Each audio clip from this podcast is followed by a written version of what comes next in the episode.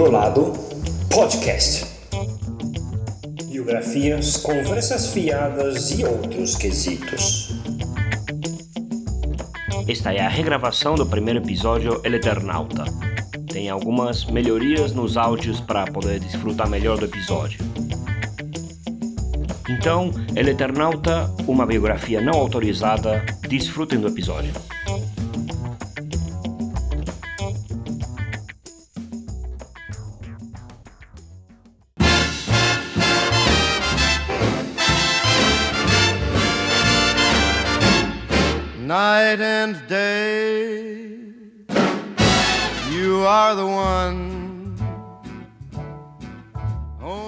Começava a agitada segunda metade do século XX, época de Guerra Fria, o mundo dividido em dois.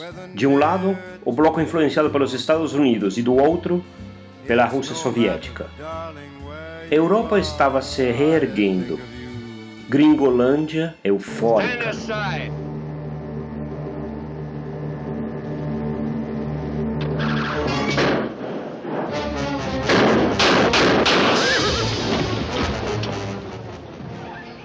Latinoaméricas crescendo num momento econômico favorável, mesmo que governadas por caudilhos nacionalistas. Ainda era o tempo do rádio e a TV era para poucos, carro era para poucos. Porém, a comunicação conectava a sociedade do mundo todo, mesmo dividida na Guerra Fria, começava a se conhecer. A música conectava essas culturas, assim como o rádio, e também as revistas, e uma invenção de início de século que agora era muito popular: as histórias em quadrinhos. Mas Oesterheld estava cansado de histórias de heróis americanos. Hector Hermann Oesterheld, geólogo de formação, tinha começado escrevendo histórias para crianças e agora era um famoso roteirista de quadrinhos tinha escrito Ernie Pike, um correspondente de guerra, onde o famoso desenhista ítalo-americano Hugo Pratt usou o rosto de Oesterheld para desenhar o protagonista, um rosto que parecia talhado no aço. Também tinha escrito Sargento Kirk, ambientado no faroeste americano, mas que originalmente seria um gaúcho da fronteira, ideia vetada pelos editores por considerar mais charmoso usar nomes gringos, talvez para homogeneizar as histórias das revistas. Eles compravam histórias de fora e de roteiristas locais, as histórias eram similares, se citavam os mesmos interesses que os americanos gostavam de ler: Segunda Guerra, cowboys, gangsters contra super-heróis. Então, em 4 de setembro de 1957, a revista de quadrinhos adultos Horacero apresenta a primeira edição do Eternauta, escrita por Westerheld e desenhada por Francisco Solano Lopes. Horacero é revista da sua própria editora La Frontera, controlada pelos irmãos Jorge e Héctor Westerheld. Westerheld já nessa época estava casado com Elsa Sanchez e tinha quatro filhas, Estela, Diana, Beatriz e Marina. Moravam num bairro nobre no Grande Buenos Aires, onde recebiam desenhistas e onde planejava suas histórias. Francisco Solano Lopes era homônimo e parente do presidente paraguaio que invadiu a Argentina para defender uma frente uruguaia, fato que foi considerado um ato de guerra e desencadeou a Guerra da Tríplice Aliança, onde a Argentina, Uruguai e Brasil dizimaram o Paraguai. Solano Lopes tinha um traço forte, realista, e já tinha feito outras histórias com Westerheld, como Bull Rocket, um sucesso da revista Mister X. Mas chega da introdução e vamos à história do Eternauta.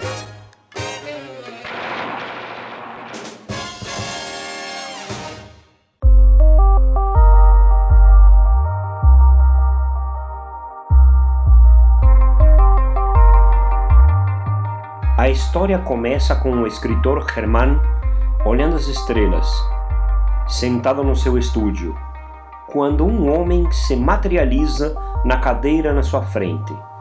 Estou na Terra, suponho. Diz a figura. Será o protagonista que irá narrar a história para explicar o que aconteceu. Ele é Juan Salvo, el Eternauta, viajante do tempo. Juan começa a contar o que irá acontecer daqui a alguns anos. A história de Juan Salvo começa numa casa típica dos anos 50 na Grande Buenos Aires, quando ouvem algumas informações do que parece uma experiência atômica no Pacífico, coisa da época, afinal, a história é escrita em plena Guerra Fria. Sua mulher Helena e sua filha Martita estão dormindo nos quartos. Juan Salvo está com seus amigos Favali, Polski e Lucas, jogando truco, um típico fim de noite nos arredores da cidade. Mas a vida deles está para mudar completamente. Ouvem um silêncio total na rua. Há um apagão, e olhando pela janela vem uma neve mortal, flocos de uma neve florescente que toca as pessoas e as mata em segundos. Eles testemunham a morte do vizinho da casa da frente ao abrir a janela e sua esposa morrer junto quando vai ver o que ocorreu. É o primeiro indício do que percebem depois ser uma invasão extraterrestre de níveis globais. O primeiro inimigo é o medo. No momento de loucura, Polski sai correndo aflito pela sua família e morre na frente da casa. Os personagens irão ver o seu cadáver muito tempo, como um aviso permanente da presença de invasores e do perigo mortal que estão correndo. Favali, que tem conhecimento da engenharia e é o cérebro da equipe, entende o que aconteceu e rapidamente projetam um traje para sair na neve mortal e conseguir alimento e se situar do que está ocorrendo. Improvisam um traje com luvas, restos de equipamento de mergulho e restos de látex, construindo o que será a mítica imagem do Eternauta andando pelas ruas da cidade. Chegou o momento. Duvidei. A porta, ainda que não muito grande, me separava da morte que reinava lá fora. Abri-la era se jogar no meio da nevada mortal. Mas eu tinha que sair. Tinha que abandonar a casa, aquela ilha de vida perdida no oceano de morte. Assim como Robinson Crusoe, para chegar no barco encalhado, teve que se lançar ao mar. Abri a porta. Depois, o perigo serão os sobreviventes. Lucas é morto por alguém desesperado pelo seu traje. A lei da selva se instala num thriller que depois iremos ver em toda a história de zumbis. Favali e Juan se convencem de que não podem ficar na casa e se organizam para pegar alimentos e fugir para algum lugar mais afastado. Havia batida de carros desgovernados e outros virados. O barulho havia feito abrir portas e janelas, e os pequenos flocos, sinistramente belos, tinham feito seu trabalho.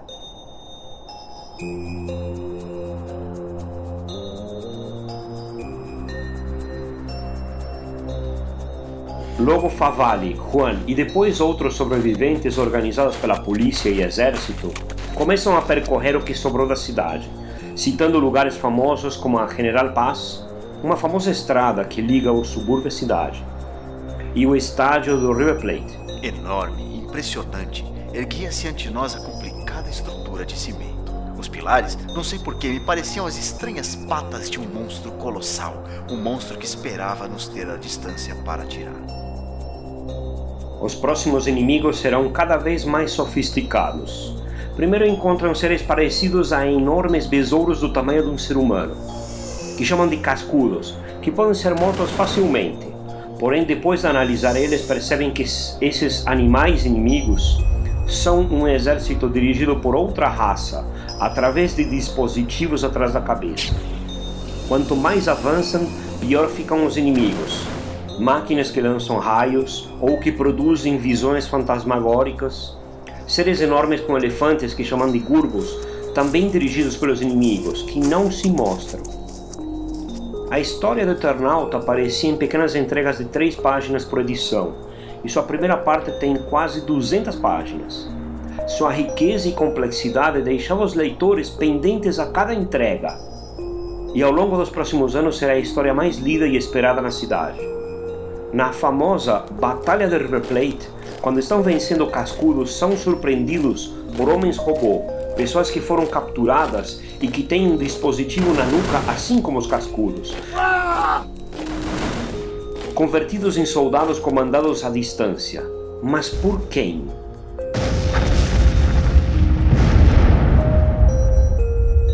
Depois de vencidos os homens robô, o que abala muito a luta, o inimigo oculto ilude a resistência com visões que confundem a tropa e os fazem lutar entre si, até Juan Salvo encontrar e destruir o dispositivo que lançava as visões.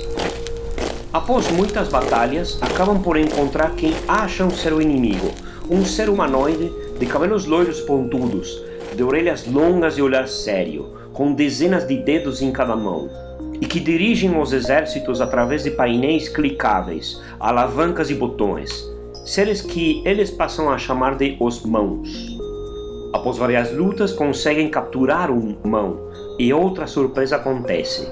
Os mãos não são os invasores, são um povo escravizado que, quando sente medo, uma glândula inserida artificialmente solta um veneno que o mata em poucos minutos. Os invasores são eles. O mão, já vencido, canta uma canção triste sobre seu planeta. Os malvados também têm um lado poético, e essa riqueza que completa a história, assim como as observações dos seus heróis ao longo das descobertas de como tentar vencer o inimigo. Não há no Eternauta nenhum desenho claro de como seriam eles, os verdadeiros invasores. Na única ocasião na qual Juan quase captura um, ele parece uma sombra e consegue escapar, como se pudesse adotar qualquer forma, como um, uma nuvem compacta, e ele se esvai quando corre perigo. A primeira parte do Eternauta termina com Juan Salvo acidentalmente acionando um dispositivo que o transporta para um local além do espaço-tempo, e de lá termina sua narração. Volta para sua casa e aparentemente esquece toda a história, sendo Germán quem precisará escrever tudo para tentar que acreditem nele. Oesterheld queria uma história que tivesse ciência ficção com pessoas normais.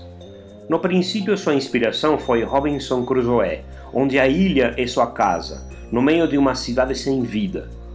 Porém, El Eternauta é uma saga de sobrevivência coletiva diante de uma catástrofe global. Lembrando que foi escrito antes dos anos 60, a história tem várias inovações que conquistaram e ainda conquistam os leitores. É totalmente ambientado em Buenos Aires. Seus personagens caminham por lugares conhecidos, próximos do leitor que assim se envolve no enredo. Os heróis são pessoas comuns, Favalli, de ascendência italiana, Polski, do leste europeu, Helena e Martita, a família típica. Os antagonistas são sofisticados, completos, têm problemas, são quase humanizados, mesmo sendo alienígenas. Alguns são meros animais escravizados, outros têm personalidades complexas, como os mãos. Todos esses elementos comuns da ciência ficção, numa história acontecendo próxima ao cotidiano do leitor, conquistou gerações e permitiu ao Westerheld criar personagens complexos. Havia também em Westerheld a confiança de estar fazendo história numa mídia reconhecida como underground, escura, não literatura, e revolucionou o que hoje chamamos de graphic novel, para dar um nome bonito e complexo, para uma nova forma de literatura que estava se formando ainda. No Eternauta, Westerheld mostra que o herói é o coletivo, os sobreviventes que se organizam. A ciência ficção está nas soluções que eles geram para sobreviver e nas invenções dos invasores. A sua assinatura, os personagens comuns, reais, locais, não idealizados de heróis americanos. Os locais próximos, como a toma do estádio River Plate, os soldados andando na Avenida das Heras até Plaza Itália, geram uma proximidade no leitor que se identifica com os personagens por serem próximos com o ambiente e com a invasão. Mesmo com a popularidade da revista, não pagava as contas e os Westerheld fecham a fronteira, Horacero se reduz e Westerheld procura trabalho em outras revistas. As suas filhas saíram de colégios privados para escolas públicas, e os tempos com uma nova ditadura e uma mudança na visão da realidade pelas filhas e pelo Hector acabam por politizar ainda mais as suas histórias. A Argentina vivia nessa época os tempos tumultuados pós-peronismo de ditaduras e opressões. O peronismo estava proibido, e agremiações e organizações sociais passam a pressionar para trazer Perón do exílio. Entre essas organizações, uma defende a tomada de poder e a volta de Perón. Montoneros.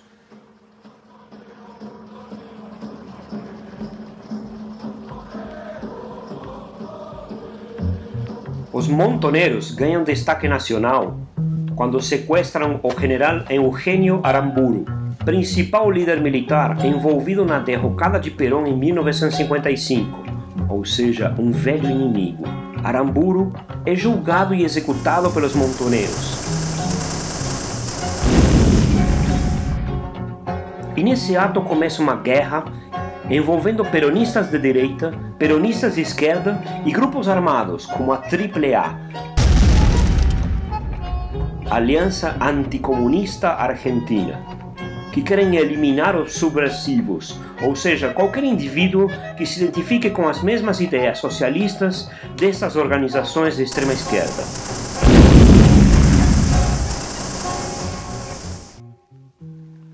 As filhas de Westerheld se integram a Montoneiros e o pai passa a apoiar também essa causa.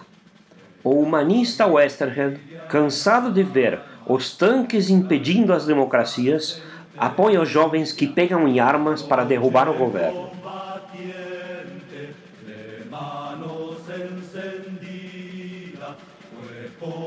Westerheld não pegou em armas, ou pegou se pensar que suas armas eram as palavras. Fica responsável pela coordenação da divulgação do movimento, publicando pasquins da organização para disseminar suas ideias. Sai da casa então para um local desconhecido. Perón, que no exílio exalta os jovens valentes das organizações que realizam atentados e manifestações para sua volta, quando já está no poder, se desentende e força sua ilegalidade, chamando eles agora de alguns imberbes que estariam atrapalhando a manutenção da ordem e os expulsa dos movimentos sociais. Isso cria um racha no peronismo. E com isso, mais atentados, mais confusão, e Montoneiros acaba por se isolar e entrar lentamente na clandestinidade. Pouco tempo depois, Perón morre. Assume a vice-presidente, sua última esposa, Isabelita, que não consegue manter o governo coeso. Os atentados de um e outro lado continuam, e a crise do governo, pela sua própria inépcia, desencadeia o desejo da população de uma volta à ordem. Montoneiros assim se transforma na desculpa perfeita para a nova ditadura argentina, chamada de Processo de Reorganização Nacional, aplaudida pela população cansada de bombas e lutas urbanas, porém apoiando com isso a mais sangrenta ditadura que a Argentina já sofreu. E olha que, em matéria de ditaduras sangrentas, a Argentina goza de exemplos com requintes de crueldade. O Esterheld, na clandestinidade, contrata Alberto e Henrique Breccia, pai e filho, para uma obra sobre o Che Guevara, morto recentemente. A obra em quadrinhos será proibida e retirada de circulação, e o Esterheld perseguido. Mas enquanto isso, ele deixa secretamente em locais combinados os roteiros para uma nova série do Eternauta. Roteirista e desenhista não podiam se falar, embora os roteiros chegassem pontualmente para serem desenhados. E assim nasce El Eternauta, parte 2. A segunda parte começa no final da primeira, Germán insistindo que conhece Juan Salvo e Juan que não se lembra de nada, mas abriga Germán. Porém, todo o cenário desaparece e a casa de Juan Salvo é transportada para 200 anos no futuro. No futuro não existe Buenos Aires, só planícies quase desérticas, barrancos onde alguns homens sobrevivem como homens às cavernas. Animais e plantas sofreram mutações.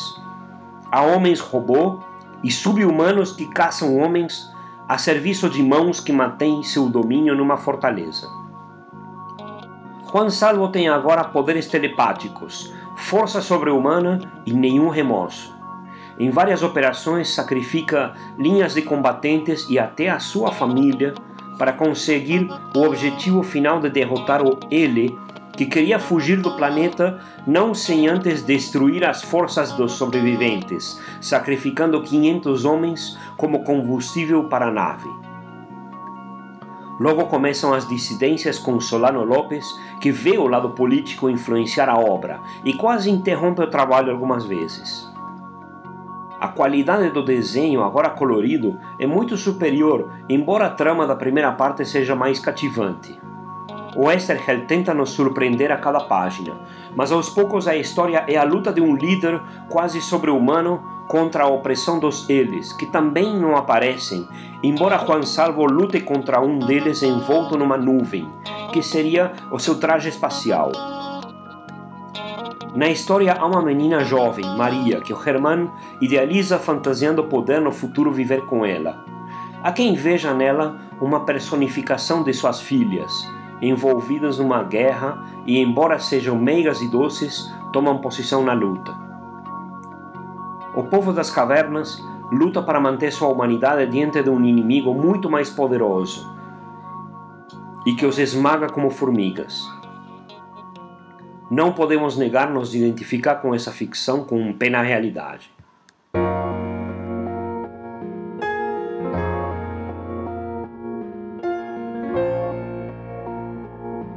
Realidade esmagadora.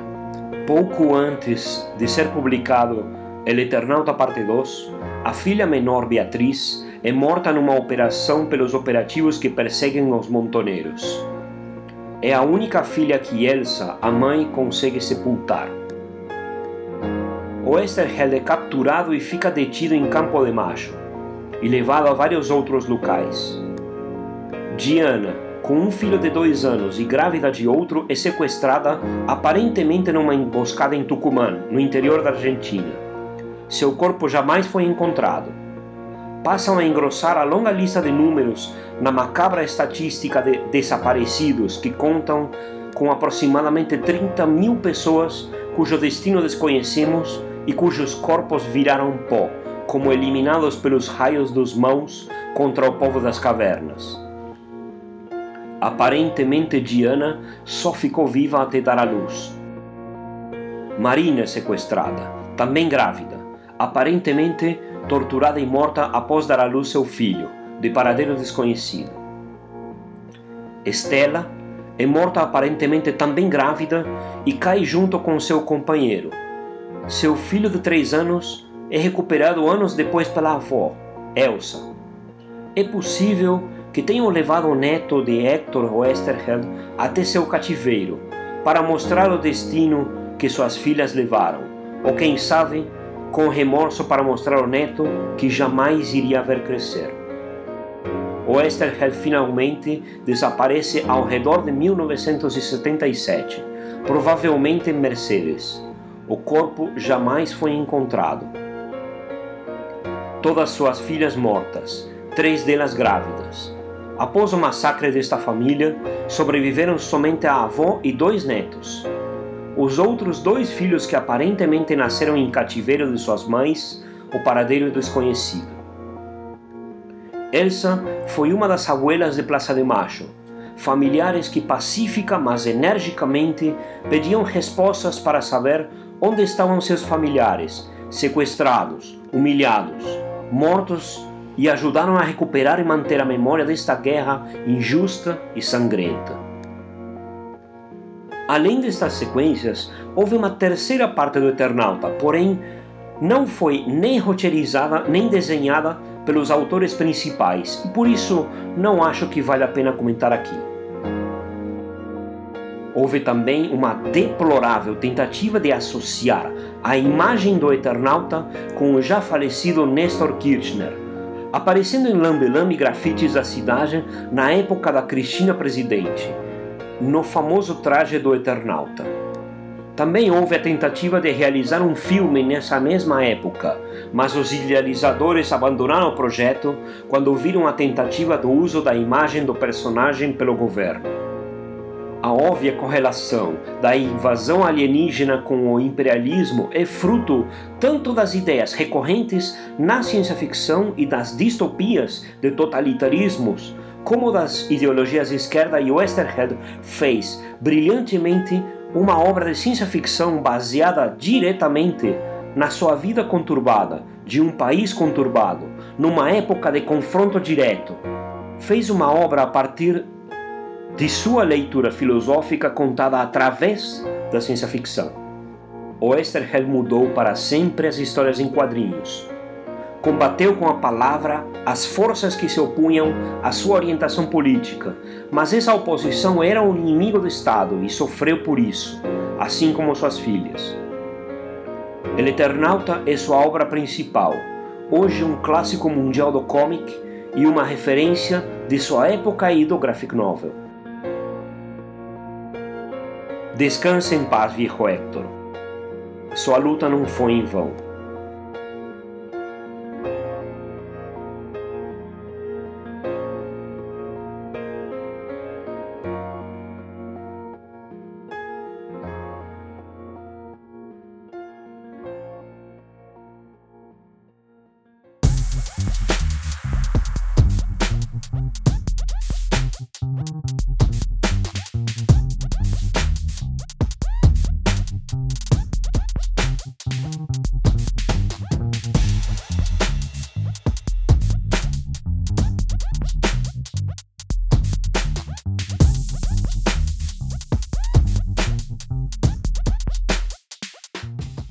Agradecer algumas pessoas que pelas quais eu não estaria aqui gravando hoje se não fosse por elas.